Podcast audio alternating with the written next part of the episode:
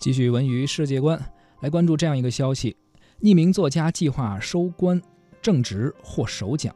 自二零一八年五月底正式启动的匿名作家计划，日前是公开的评奖了。匿名作家计划呢，由李。腾讯、大家还有理想国联合主办，以每期七位匿名作家加一位踢馆作家的方式，将三十五篇优秀的匿名小说在网络上公开交予读者进行评判。每期作品呢，以匿名的方式交给化名为韦小宝、唐璜等等文学人物的初评的评委啊。评委呢，包括了杨庆祥、走走、小白、王聪威，还有张家伟等等，评选出了十一位入围作家的长名单。然后呢，这个名单会交由国内文学界的顶尖小说家，像苏童啊、毕飞宇啊、格非他们所组成的这个中评的评审团。最终呢，他们会从中选出六篇作为决选的作品。日前，三位评委带着历经层层评审脱颖而出的六部作品，进入了评审密室，展开匿名作家计划的第三轮关于首奖获胜者的选拔。此次评选呢，采用开放式的一个方式啊，也就是全程直播的形式，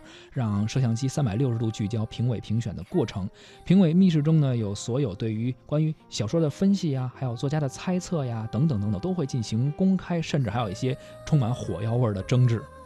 最终呢，匿名作家零零一号正直凭借作品《先正》获得了匿名作家计划的首奖。当天呢，六部入围的短名单作品作者身份也进行了揭秘，其中不乏一些知名的作家，像匿名作家零零三号信徒呢，作者是阎连科；匿名作家零三幺号这个补马尾，作者呢是马伯庸。这有点像咱们考试的时候说什么闭卷啊，啊不是这个名字啊、学号啊，不要写到超过那个虚线。对对对，啊，这都是一个匿名的评审，而且有点像借鉴。了呃，歌唱类的选秀节目，就是我不看你是谁，只听歌啊。关于匿名写作的评判标准，李书系的主编张悦然表示说，匿名作家的计划评选从开始到最终一直是争议和交锋不断。有的作品呢，评委评分很高；有的作品呢，评委却打了很低的分数，这是有一些差别的。他觉得呢，文学奖的范畴中呢，是要达成共识的，但是文学真正的魅力正在于有分歧和有不同的意见。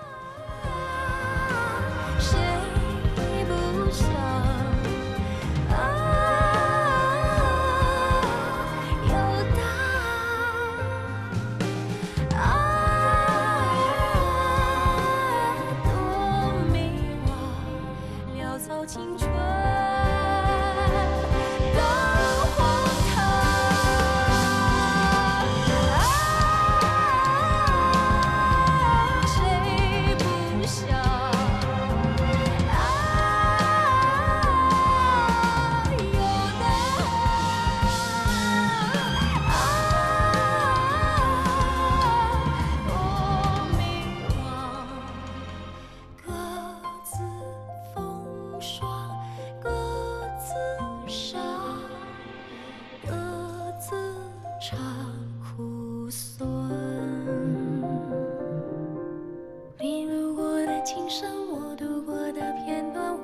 结局的美满，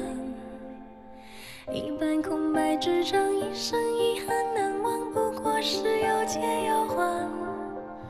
我陪你写完，我陪你走。